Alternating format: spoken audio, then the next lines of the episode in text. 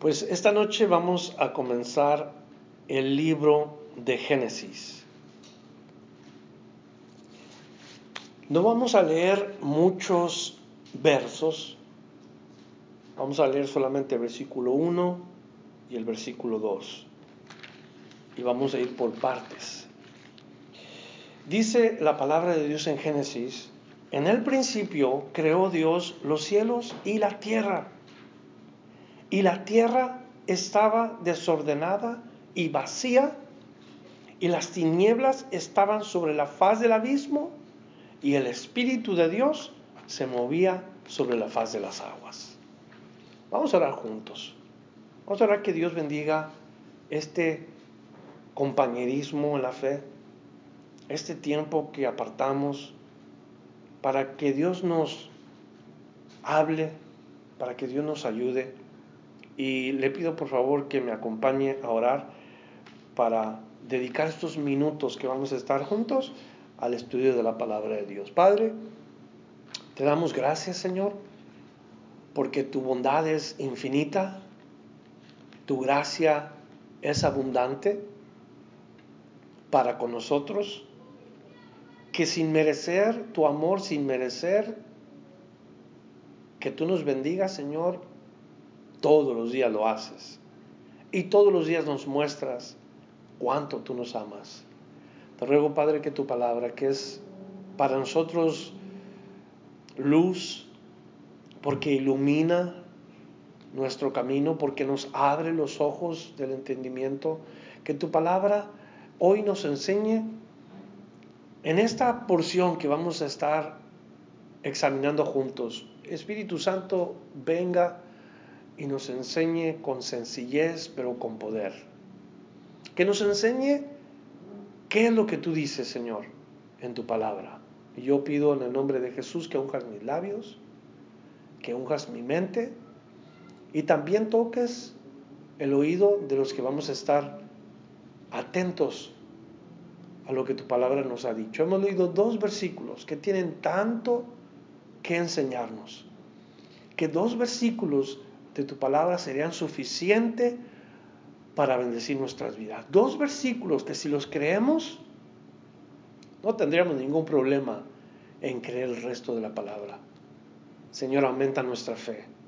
Que ese es el deseo de todos tus discípulos. Aumenta nuestra fe porque necesitamos depender y creer totalmente en ti. Gracias por esta oportunidad. Oramos juntos en Cristo Jesús. Amén en el principio. La palabra Génesis en hebreo significa principio. Es el libro que acabamos de abrir para estudiar la palabra de nuestro Dios. En el principio. Es significativo que Génesis significa principio. Por eso, este es el libro de los principios. El principio del universo primero, luego el principio de los seres creados dentro del universo, luego el principio de los hombres. Vemos en el libro de Génesis el principio del pecado, pero también el principio de la muerte encontramos el principio del plan de la redención de Dios en el libro de Génesis.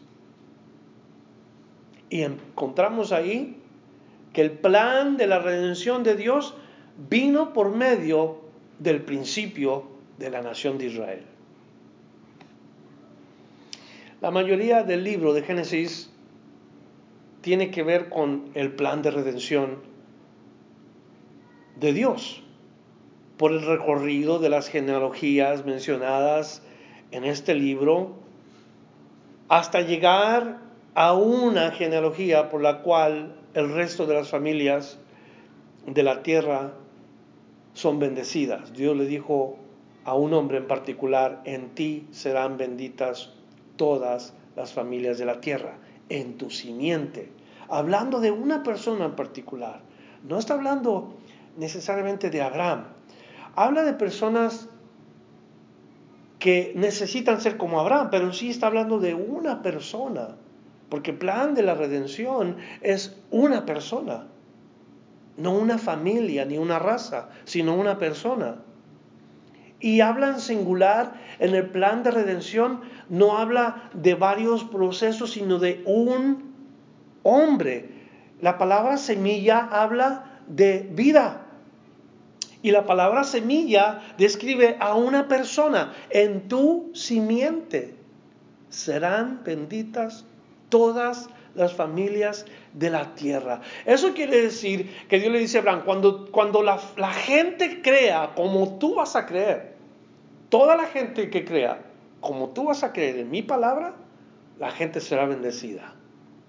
Por eso Abraham se le llama el padre de la fe porque Abraham creyó a Dios y se le, se le constituyó amigo de Dios, o se le nombra amigo de Dios, se hizo amigo de Dios cuando él cree la palabra de Dios.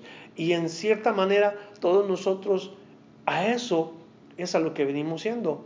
Ya no somos enemigos de Dios, nuestra fe depositada en la palabra de Dios nos hace amigos de Dios. Dios entabla una amistad con nosotros cuando nosotros creemos en Él. Pero la mayoría del, libro habla o tiene que ver con el plan de redención por el recorrido de las genealogías que vamos a estar viendo.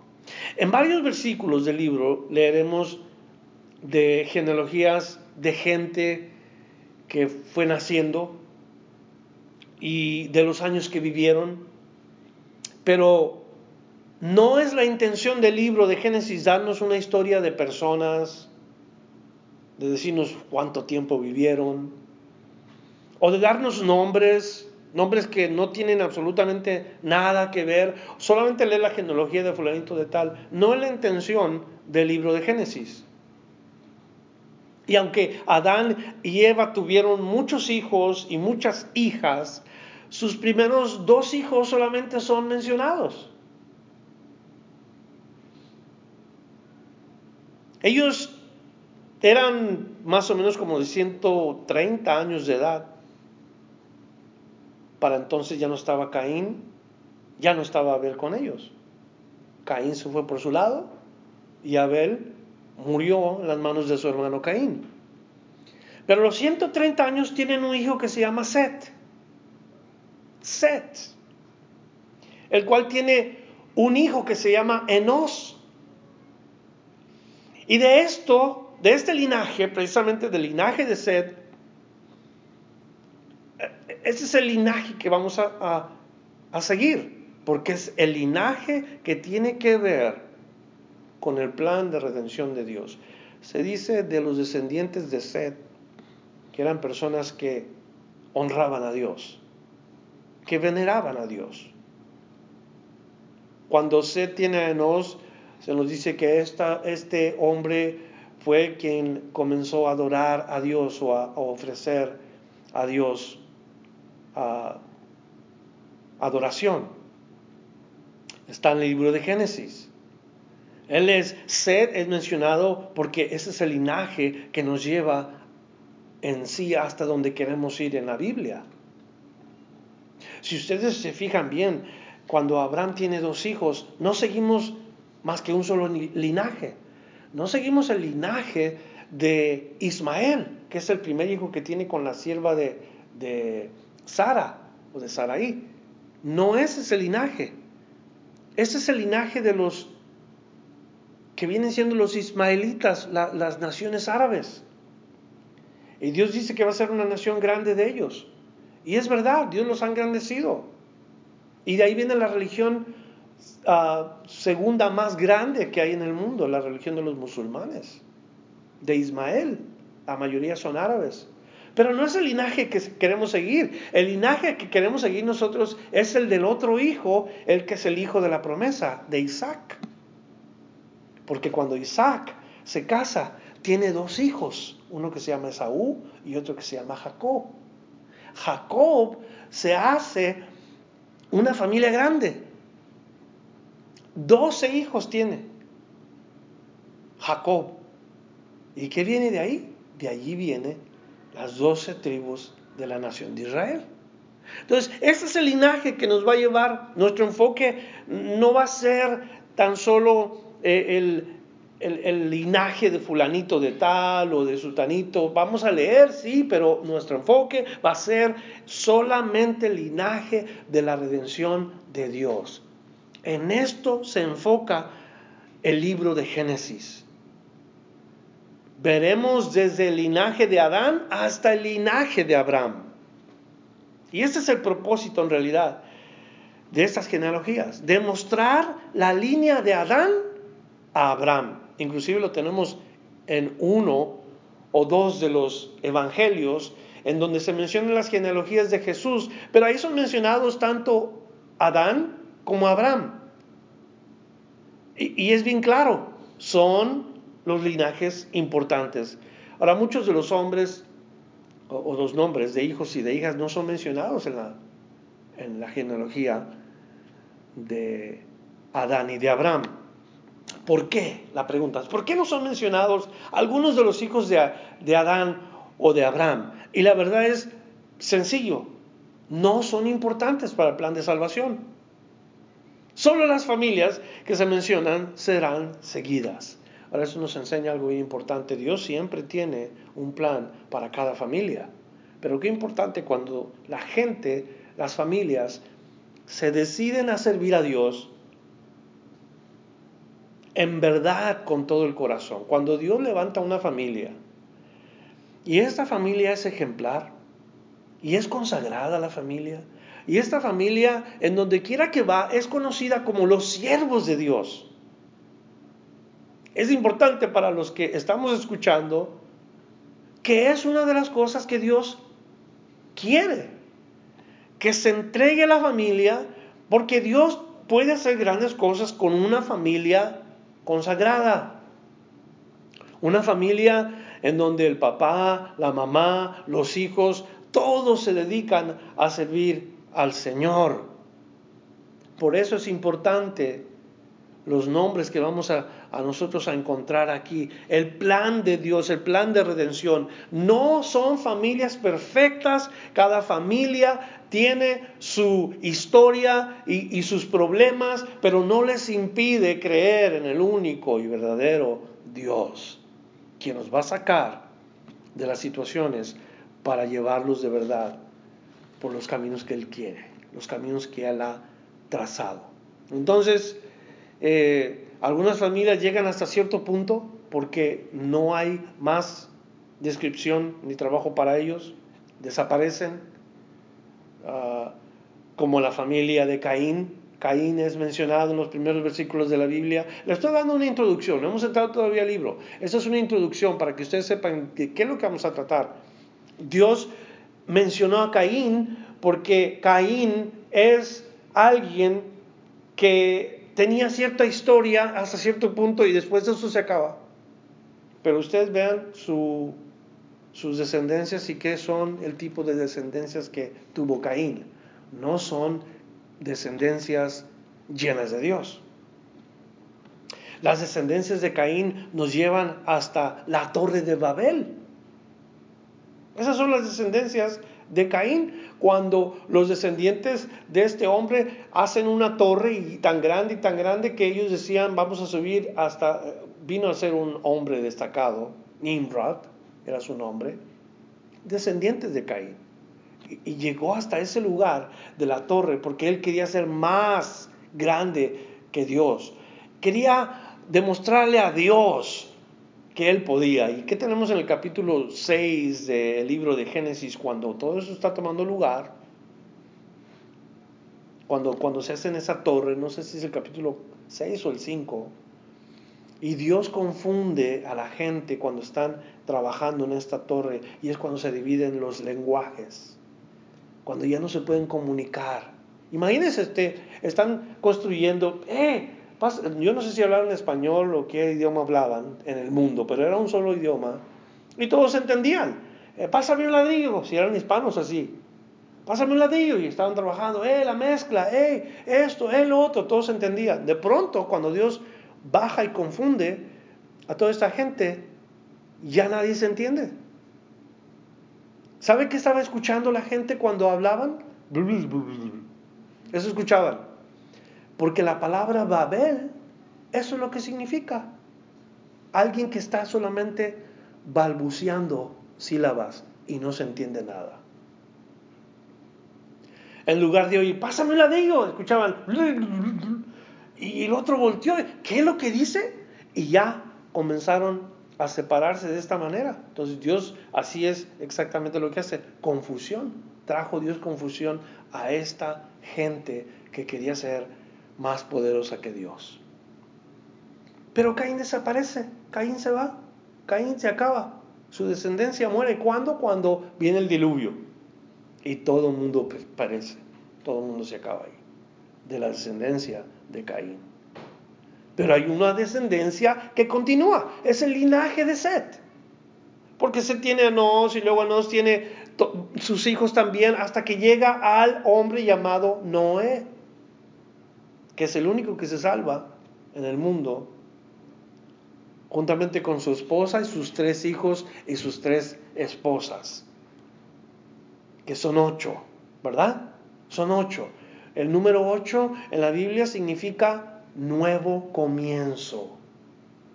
Por eso cuando, cuando mueren todos, solamente entra Noé, su esposa, sus tres hijos, sus dos, sus tres esposas. Ocho personas. Nuevo comienzo. ¿Qué significa el número siete? No me van a responder el número de la buena suerte. El número de las maquinitas de, de, apostar.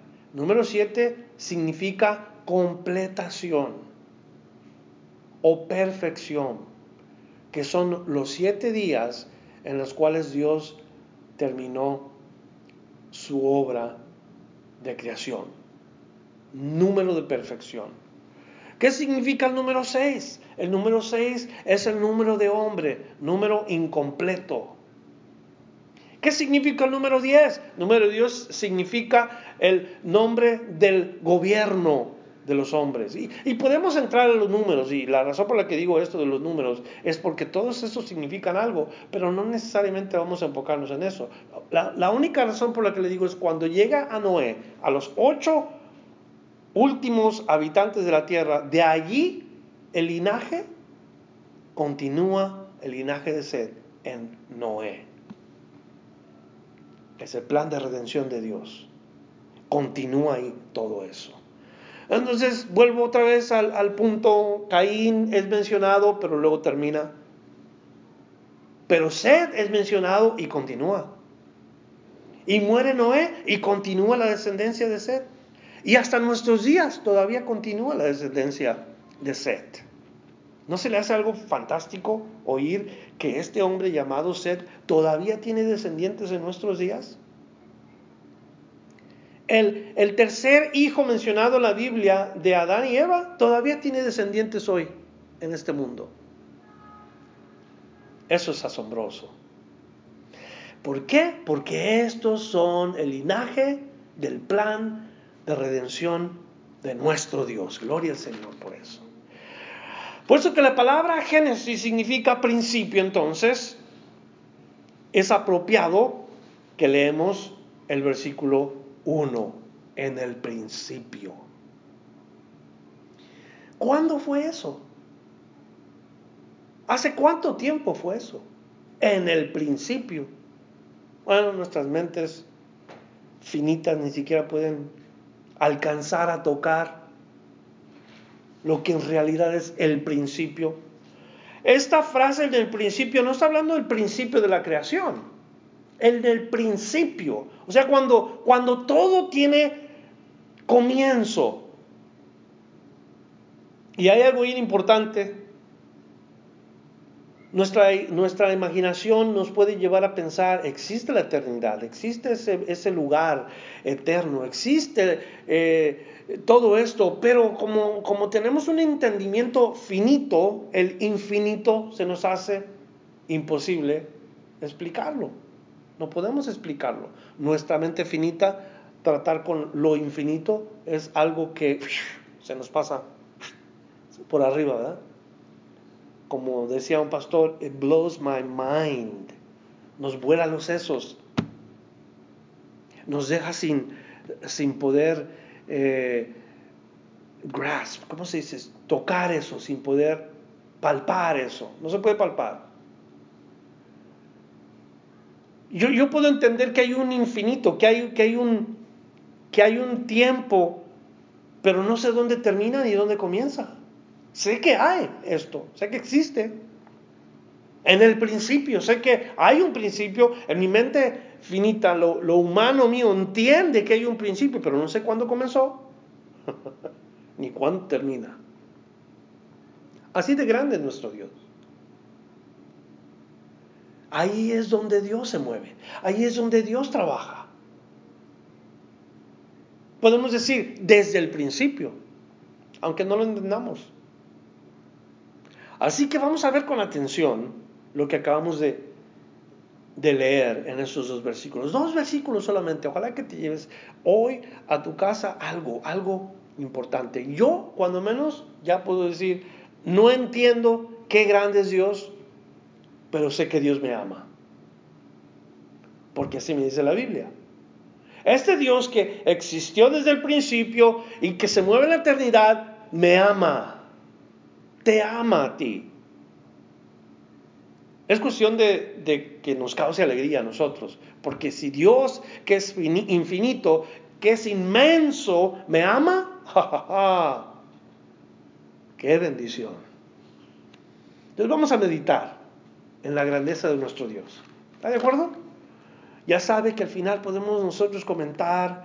Eh, en esta ocasión estamos grabando nuestro mensaje para que la gente lo pueda escuchar después.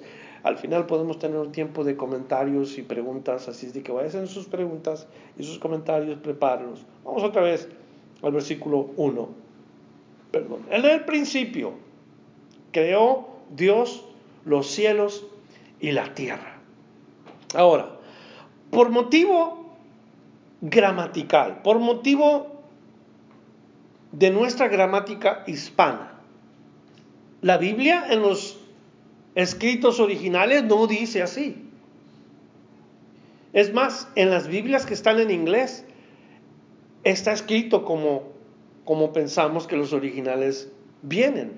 Pero nosotros, por motivos de gramática, nuestro español nos pide primero este orden. Pero en el original diría, en el principio Dios. No sé cómo dice tu Biblia en inglés, si traen Biblias en inglés, pero en inglés dice, in the beginning God. En el principio Dios. Esos originales son importantes. Porque si en el principio no es Dios, por eso la gente tiene cada opinión.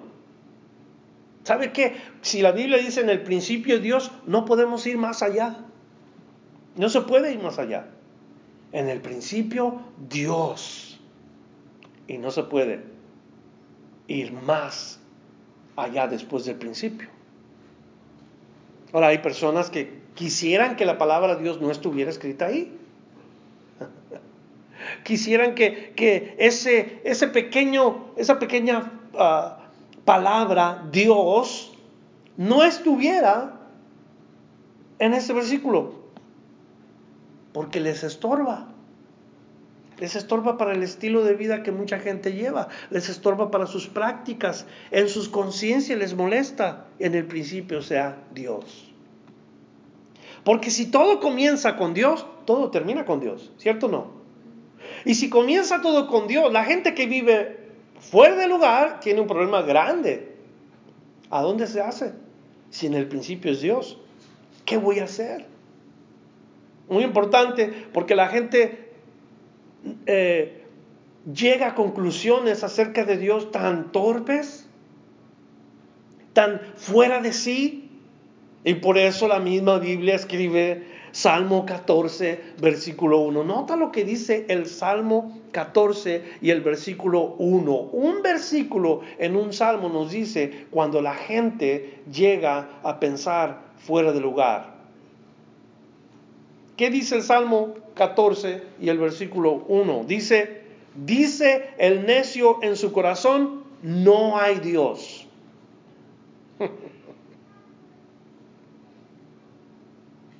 la gente habla del principio, pero cada quien tiene su opinión acerca del principio.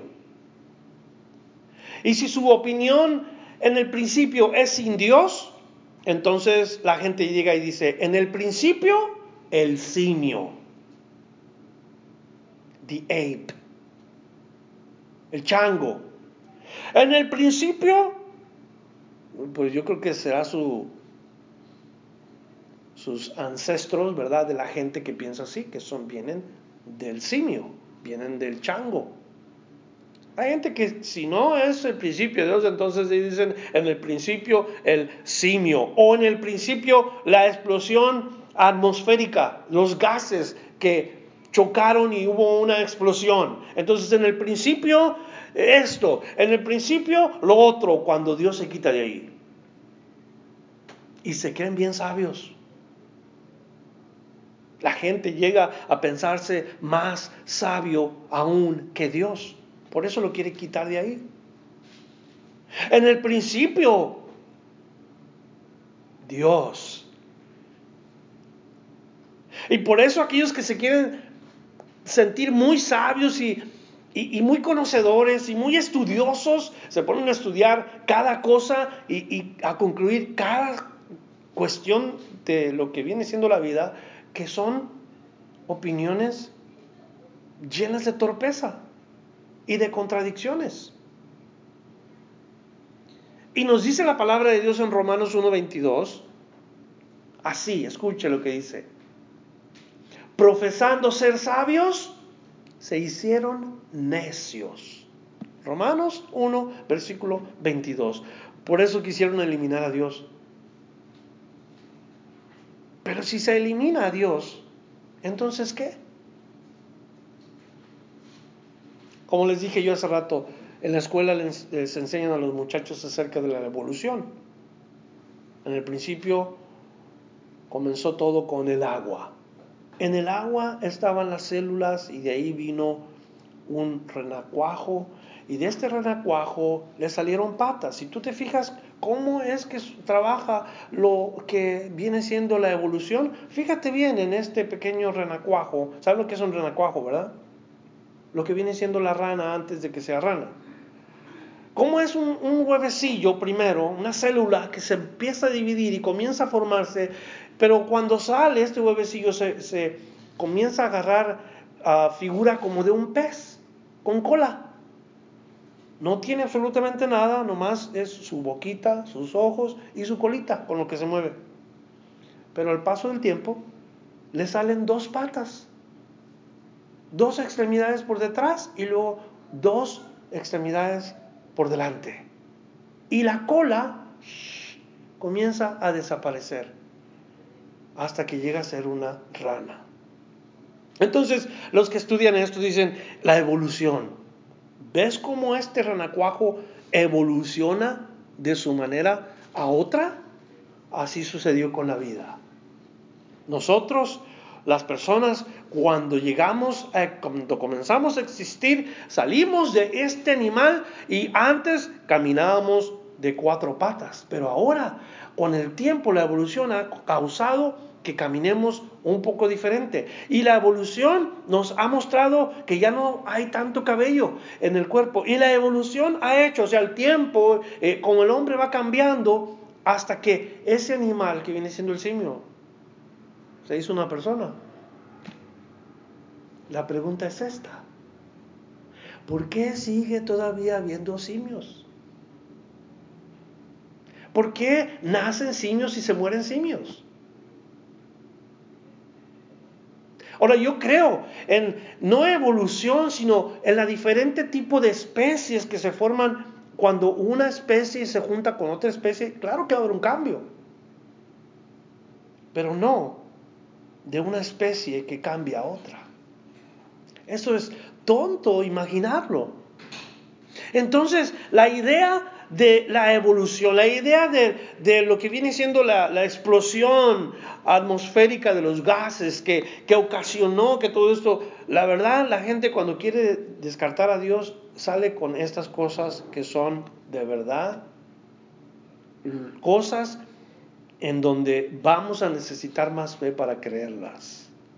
Más fe que si quisiéramos creer en un Dios que es creador de todas las cosas. Entonces, en el principio, ¿qué? Un montón de gases flotando en el espacio que hicieron una explosión cósmica causando el sistema planetario actual. Sistema que conocemos no en su totalidad y pensar que ese es uno de muchos sistemas solares que existen en el universo.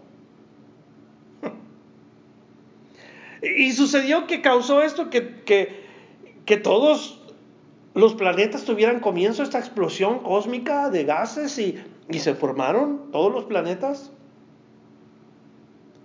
Y en ninguno hay vida, solamente en uno solo, que está exactamente a la distancia correcta, perfecta del Sol, donde puede haber vida. ¿Es eso lo que eh, solamente es que sucedió? ¿De pura casualidad?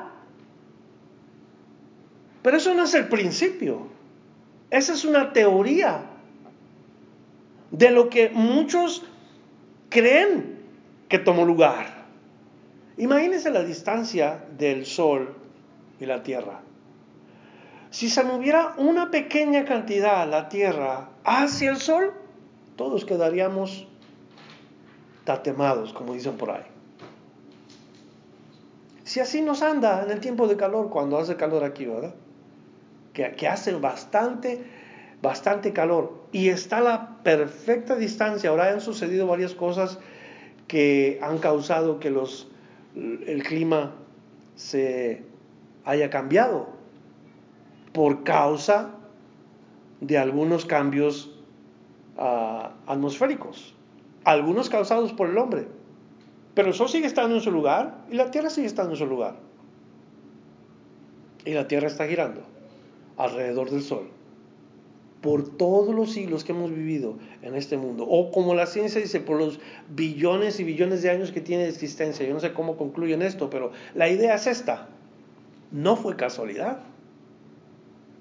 No es casualidad que solamente el planeta Tierra pueda soportar vida,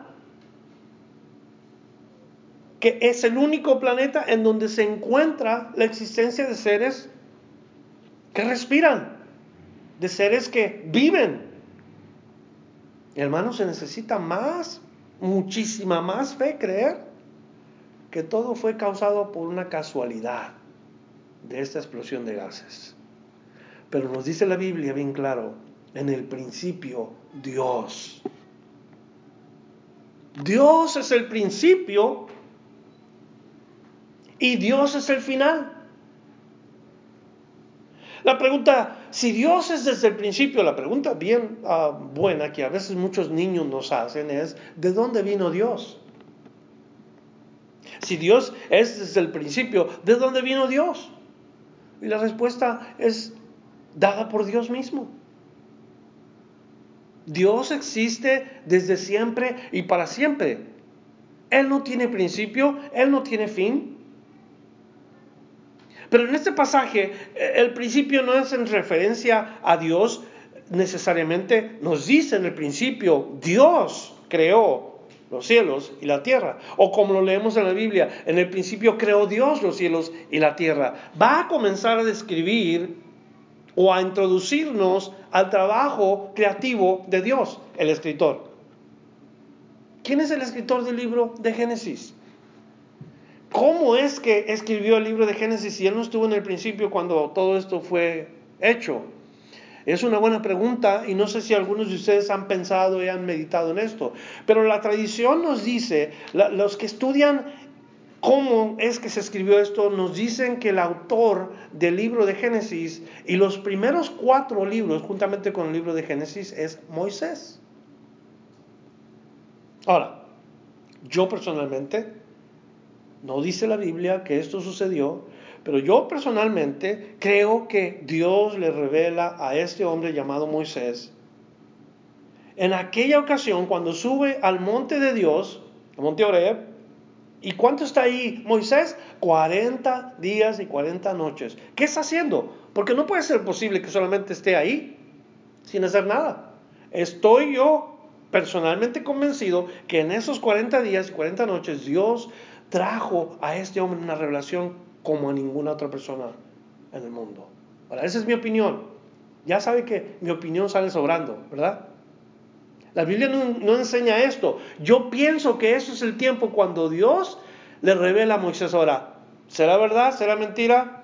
Esas son cosas que uno puede o meditar y especular o desechar. Usted tiene, ah, como quien dice, el derecho de hacerlo. Pero piense poquito. Si fue Moisés el que escribió esto, tuvo que haber sido Dios el que le reveló. La Biblia nos dice que la escritura no es inspiración del hombre, sino de Dios. Que los santos hombres de Dios escribieron lo que el Espíritu les dio. Y si Moisés escribió esto, ¿de dónde vino esto que escribió Moisés? De Dios. Esa es mi conclusión. Eso sí enseña la palabra de Dios, que la escritura es inspirada por Dios. Apta para enseñar, para instruir, para corregir. Eso sí nos dice la palabra. Entonces, en el principio Dios vino porque Dios es desde el principio. Ahora, no lo hizo nadie, no lo creó nadie, Dios existe porque Dios es alguien a quien nunca vamos a poder dar una explicación, humanamente hablando, convincente. Solamente sabemos que Dios es desde el principio. Nadie te puede responder de dónde vino. He escuchado gente que digo, es que Dios vino, sin duda, vino de alguien más grande que Él. Porque alguien lo tuvo que haber hecho. Entonces no sería Dios todopoderoso. No sería el único Dios verdadero si alguien más lo creó. Nos cuesta creer. Yo les dije al principio en mi oración, si creemos los primeros versículos en la Biblia, no tenemos ningún problema en creer todos los demás. ¿Tú crees que Dios es el principio? Yo creo que Dios es desde el principio. Mi fe está depositada en que Dios es desde el principio. En este pasaje, entonces las cosas comienzan en Dios, porque sin Dios nada pudo haber sido hecho. Colosenses capítulo 1, versículo 16 nos dice, Colosenses 16, porque en Él fueron creadas todas las cosas, las que hay en los cielos y las que hay en la tierra visibles e invisibles, sean tronos, sean dominios, sean principados, sean potestades, todo fue creado por medio de Él y para Él.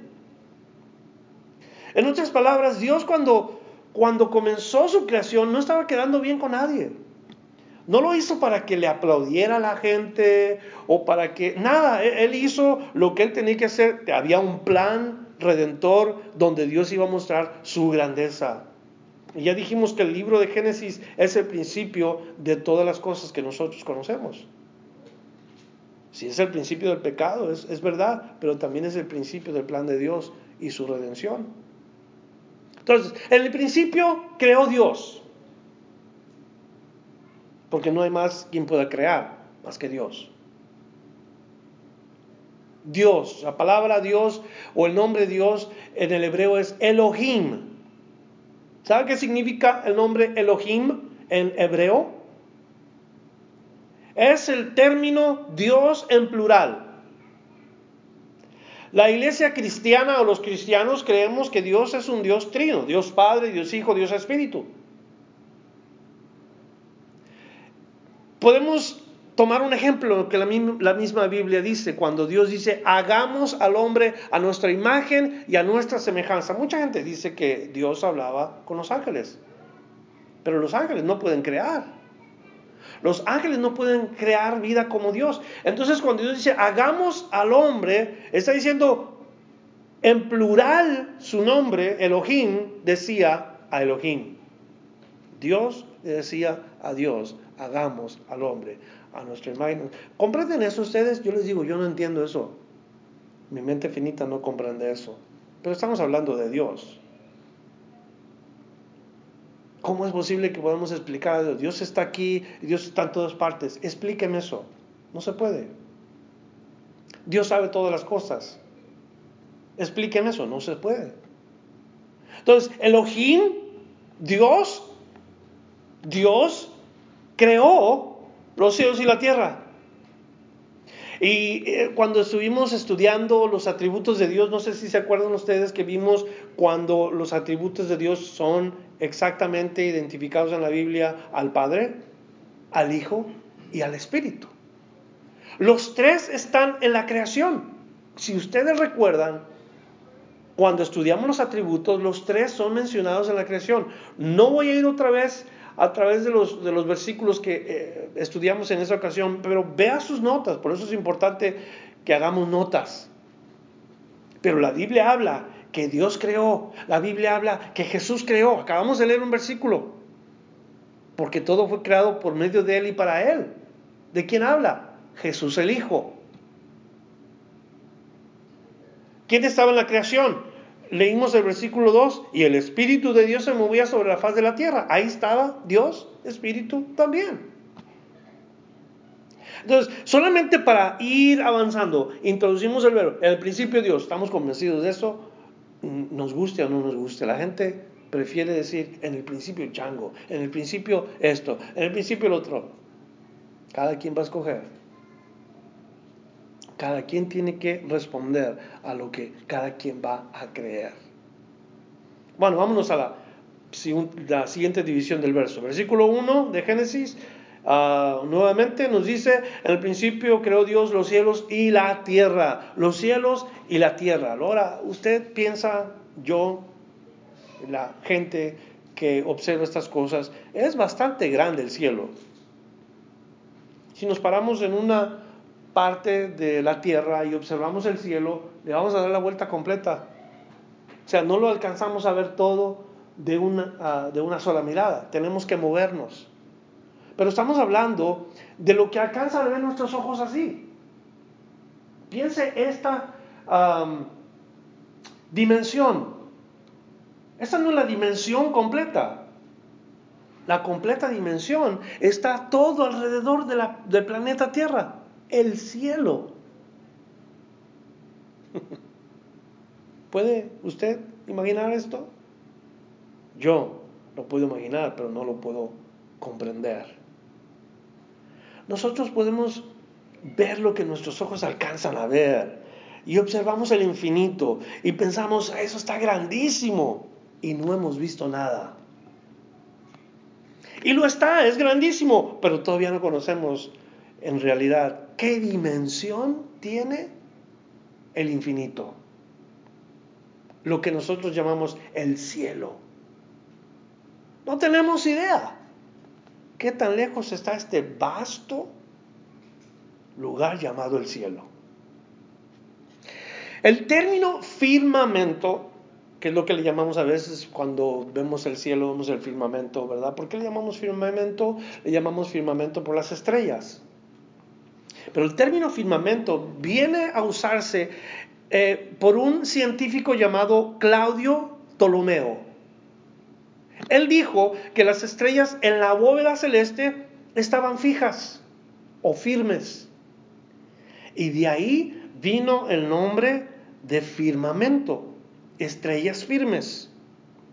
Se creía que solamente lo que se veía era lo que existía, pero ahora, con los avances y, y la tecnología y todo lo que hay, usted puede viajar a través de todo esto y se da cuenta que hay muchísimo, muchísimo más de lo que se puede ver. ¿Cuál es la estrella más cerca de nosotros? ¿Quién sabe?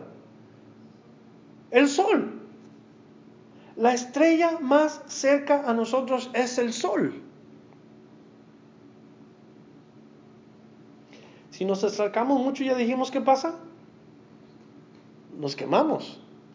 Ahora, si esa es la estrella más cerca a nuestro sistema o nuestros planetas, entonces si comenzamos a viajar hacia otra estrella, imagínense usted, ¿cuánto tiempo nos va a tomar para llegar? En una ocasión estábamos viendo un video de un hombre que presentó precisamente lo insignificante que es el hombre cuando agarró una pelotita de golf y la comparó al sol. Y la compara al sol. Pero el sol es la estrella más cerca a nosotros. Hay estrellas mucho más grandes que el sol. Y comenzó a comparar uno tras otra. Al final la pelota era un punto solamente comparado a las estrellas que existen en este universo. No hemos visto nada. Este es el cielo que Dios creó. Entonces el firmamento se conoció así cuando este científico Claudio Ptolomeo ah, concluyó ese nombre y todo el mundo decía el firmamento, el firmamento, hasta que vino Edmund Haley. ¿Había escuchado usted Haley antes? ¿Qué le viene a la mente con el apellido de este hombre, Haley? el cometa. Este hombre científico dijo, no, no es así, no están firmes. Todas las estrellas están a una distancia completamente fuera de nuestro entendimiento. Y él fue el que revolucionó todas estas cosas. Y se comprendió un poquito más que Dios hizo un cielo grandísimo. No es algo que podemos alcanzar y se me hace tan bonito a mí lo que Dios hace cuando le promete a Abraham, Abraham, yo te voy a bendecir. ¿Sabes cómo te voy a bendecir, Abraham? Te voy a bendecir. Mira las estrellas del cielo. Así será tu descendencia. ¿Ves? La arena que está en el mar, o sea, todos los granitos de arena, así serán tus descendientes. Dios le promete en una manera podemos humanamente decir exagerada a Abraham que lo va a bendecir, pero es que así es Dios, Dios bendice sobreabundantemente, ¿no es cierto? Por eso piensa uno, ¿cuántas estrellas en este cielo tan vasto? Y nosotros todavía estamos dudando en muchas ocasiones de Dios. Si Dios es tan grande, tan grande, como lo describe la palabra de Dios en las cosas que hace, ¿por qué nos cuesta creer en Él? ¿Por qué no podemos confiar en Él? Yo digo a estos científicos, si tan solo le hubieran echado un vistazo a la palabra de Dios, y hubieran ahorrado muchos, pero muchos días de dolores de cabeza y desveladas y todas estas cosas, porque la Biblia habla bien claro cómo es que vinieron estas cosas. Hubieran comenzado con Dios y estuvieran terminando con Dios. Pero están todos confundidos, cambiando nombres a, lo que viene siendo la bóveda. que viene, hay una, una ilustración de, de, esta bóveda, es un tipo como de esfera, y está este científico metiendo la cabeza para ver si se alcanza a ver algo más en el espacio. Límites, el hombre, cuando piensa como hombre y no como piensa un hombre de fe. Hmm los cielos y la tierra, creados por Dios. Dios dijo, debe de haber una tierra y debe de haber un cielo. ¿Por qué? Porque tengo planes. Esto es lo que imagino. Dios creó los cielos y la tierra. Dios crea los cielos porque el hombre necesita de los cielos y los elementos que existen en el cielo. Y Dios creó la tierra porque el hombre necesita los elementos que están en la tierra. Y nada más pensó en los hombres, los seres vivientes, aves, reptiles, mamíferos, todos estos vinieron a ser parte de lo que Dios comenzó a hacer con la tierra, con el cielo y la tierra, creados por Dios. Hermoso.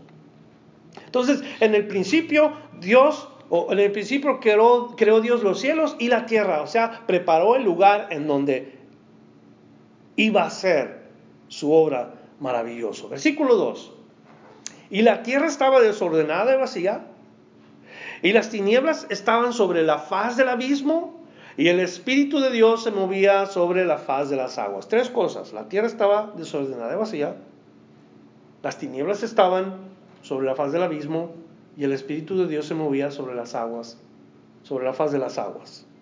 Esas tres cosas sucedieron en el principio, antes de todas las cosas vamos a analizar la primera parte. La tierra estaba desordenada. La primera cosa que vemos, no estaba desordenada porque Dios es un Dios desordenado. No podemos concluir esto. Porque la Biblia enseña bien claro que Dios es un Dios que le gusta el orden. ¿Cierto o no? Si Dios fuera un Dios desordenado, pues ahí se va. A veces actuaría Dios como actuamos nosotros. De decidiosos y porque cuando uno es decidioso existe desorden. Ya no vas a ir a, sacar tu permiso de tal, ah, después voy. Y se hace un desorden cuando no vas a, arreglar la gotera que está allá arriba de la casa, ah, después la arreglo. Y son puras se dice. Decidias, puras decidias. ¿Qué es lo que causa el desorden? Dios no es así. Dios dice, ya sé. Dios presenta sus planes en orden. La tierra estaba desordenada, pero Dios no estaba desordenado. La tierra pudo haber estado desordenada, pero Dios estaba preparando este lugar. 1 Corintios 14, verso 33 nos dice la palabra de Dios a nosotros que Dios es de cierto carácter. 1 Corintios 14, en verso 33. Se lo voy a leer bien rápido para que usted vea lo que dice ahí.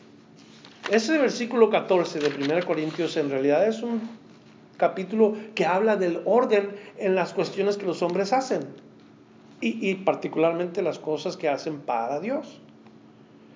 Verso 33 dice así, pues Dios no es Dios de confusión, sino de paz, como en todas las iglesias de los santos. Otra vez lo voy a leer. Pues Dios no es Dios de confusión, sino de paz, como en todas las iglesias de los santos. O sea que Dios tiene un carácter de orden. No le gusta que la gente, o más bien no quiere que la gente se confunda en las cosas que hace o practica para Él. Verso 40 también nos dice, a ese mismo grupo de personas que le está escribiendo el apóstol les dice, pero hágase todo decentemente y con orden. Concluyo yo en mi manera de eh, analizar este punto acerca de la tierra está desordenada, concluyo que nosotros somos los desordenados, pero Dios no. Dios es un Dios de orden. Dios es un Dios que tiene cosas bien arregladas y como nosotros somos los que desarreglamos el orden de Dios. Mire cómo, mire qué pasa en la iglesia universal. ¿Qué pasa en, sí, en todo el ambiente eh, cristiano? Hablando entre comillas, porque cuando se habla de cristianismo se habla de todo tipo de religión y todo tipo de denominación. pero aquellos que, que se dicen cristianos, fíjese cómo está la cosa. Desordenados. Y nosotros no podemos representar a un Dios desordenado. Si, si fulanito de tal está dividido de mí, es porque no queremos sujetarnos a la que Dios dice su palabra. Queremos hacer lo que queremos nosotros. Entonces yo hago mi grupo de, de cierta manera y yo hago mis cosas de cierta manera y yo acá hago lo que yo quiero, yo brinco si yo quiero porque eso es yo lo que siento hacer y, yo ah, hago aquí y hago allá y eso es lo que a mí me gusta y entonces hacemos a un lado lo que Dios dice que es un Dios de orden y hacemos lo que nosotros queremos. Por eso se desordena la cosa. En el principio la tierra estaba desordenada, pero había una razón por la cual estaba desordenada. Vuelvo a decirlo, no porque Dios estaba siendo desordenado. No nada más estaba desordenada, estaba vacía. Esto explica por qué parecía que había desorden. Cuando hay algo vacío en un lugar, si estuviéramos nosotros fuera de este lugar por mucho tiempo, yo le digo aquí se comienza a desordenar todo. O se ve como que si hay desorden.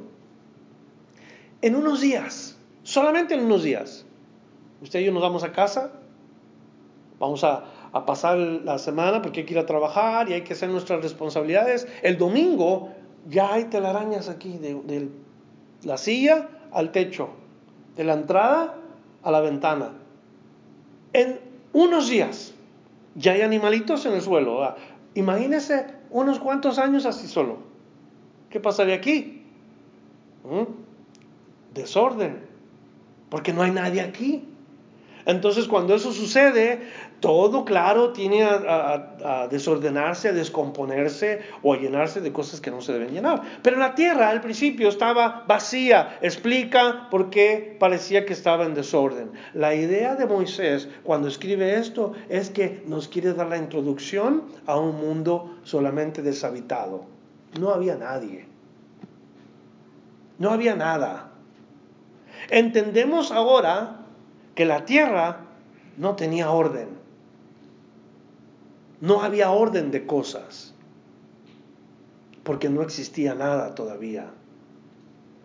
También la división nos dice las tinieblas estaban sobre la faz de la tierra. Hay dos o tres cosas que vamos a especular, se puede decir. Si las tinieblas es una referencia a la falta de luz, se entiende perfectamente porque todavía Dios no había creado la luz, había tinieblas solamente. Entonces Dios no había dicho sea la luz, no había más que tinieblas. Es lógico pensar. También podemos pensar por otra parte que si las tinieblas aquí es una referencia a las tinieblas del mal o al príncipe de las tinieblas, eso explica la visita de este personaje cuando los hombres son introducidos a la tierra. Ahí estaban ya las tinieblas. O el príncipe de las tinieblas. Y sabemos que en el jardín del Edén, de pronto aparece Satanás y comienza a hablar con Eva. Si es una referencia a las tinieblas. Pero podemos nosotros pensar que se puede referir, referir al infinito oscuro que todavía no tenía creado nada fuera de él. Volvemos otra vez, la atmósfera de la Tierra o lo que rodea la Tierra, la, atmósfera, eh, es, es una esfera, como quien dice, que está cubierta. Y cuando Dios crea el cielo y la Tierra, entonces afuera de, la, de lo que viene siendo el globo terrestre, no había nada. Todo oscuro. No ha pasado un día, ni dos. Y vamos a ver lo que sucede en los primeros días que Dios crea las cosas, porque de pronto ya el cielo ya no está oscuro. Ya sabe por qué, ¿verdad? Varias razones por las cuales. Entonces, podemos concluir cualquiera de esas cosas. No es doctrina, no es para que nosotros seamos tajantes y decir, esto es lo que significa que las tinieblas estaban sobre la faz de la tierra. No, hay que, hay que ser flexibles, un poquito y poder tener un poquito de estiramiento a lo que quizás podamos imaginar, porque nadie estuvo ahí.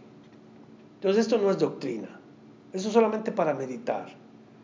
Las tinieblas estaban sobre la faz de la Tierra, el planeta Tierra, lo que rodeaba el planeta Tierra. ¿Sí comprenden? Recíbanlo si pueden, si no, deséchenlo, no hay problema. También dice, el Espíritu de Dios se movía sobre la faz de las aguas. Este versículo es difícil de explicar, pero parece ser que toda la Tierra o el planeta Tierra estaba rodeado de una nube espesa, como un tipo de nube gruesa que rodeaba la Tierra por todas partes. Nos dice Génesis capítulo 1, versículo 6. Luego dijo Dios, haya expansión en medio de las aguas y separe las aguas de las aguas.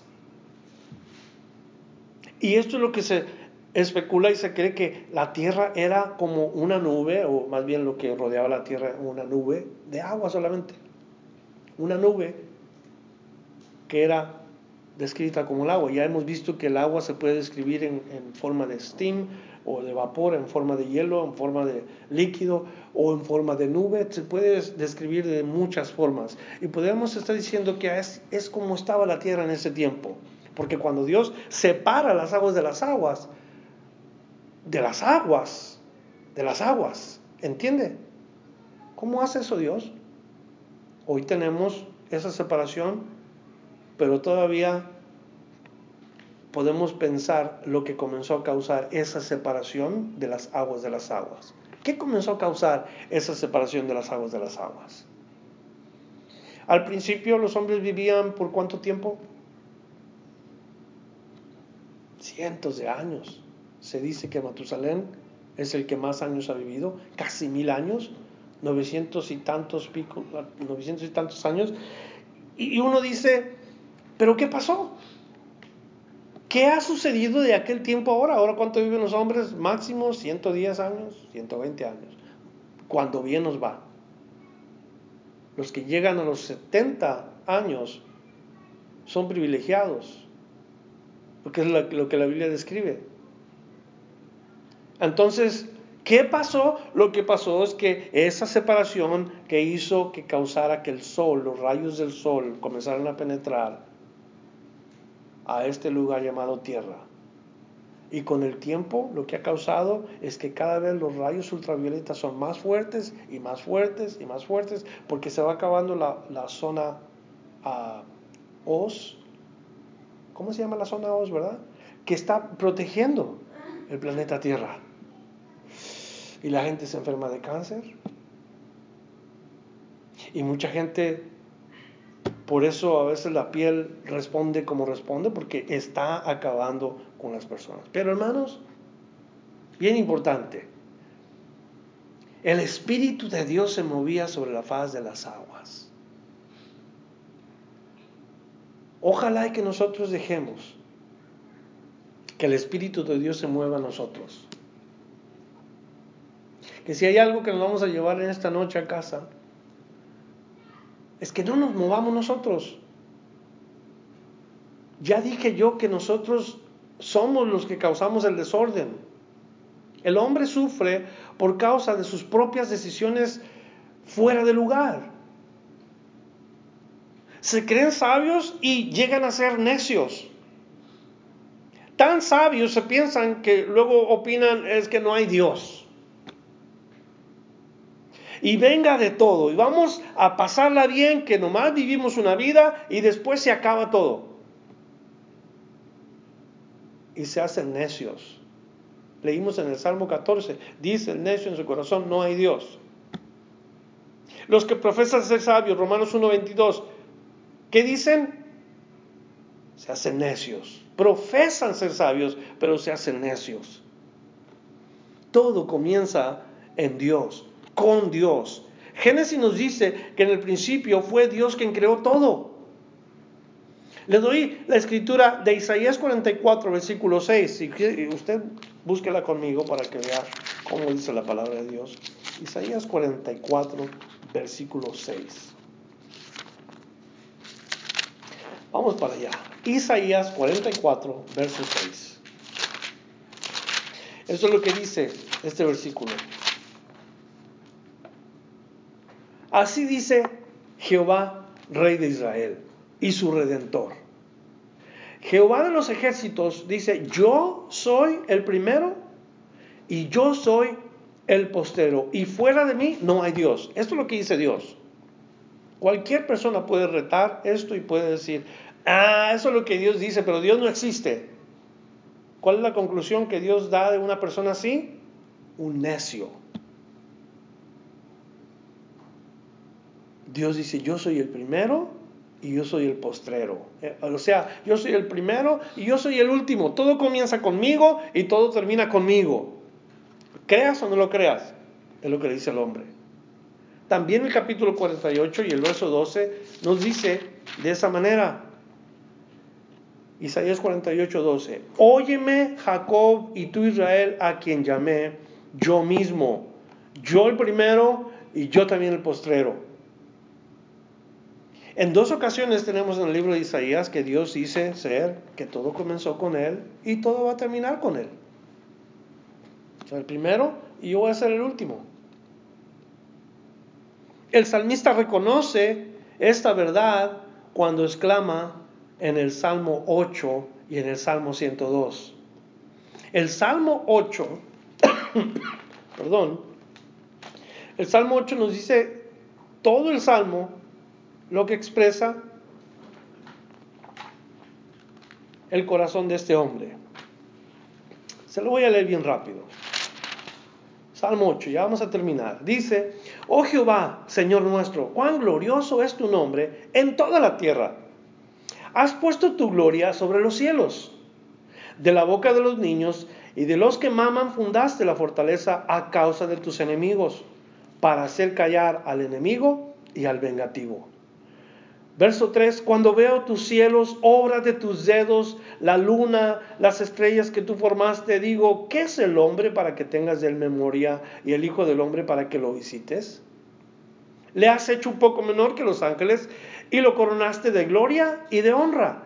Le hiciste señorear sobre las obras de tus manos, todo lo pusiste debajo de sus pies, ovejas y bueyes, todo ello y asimismo las bestias del campo, las aves de los cielos y los peces del mar, todo cuanto pasa por los senderos del mar. Oh Jehová, Señor nuestro, cuán grande es tu nombre en toda la tierra.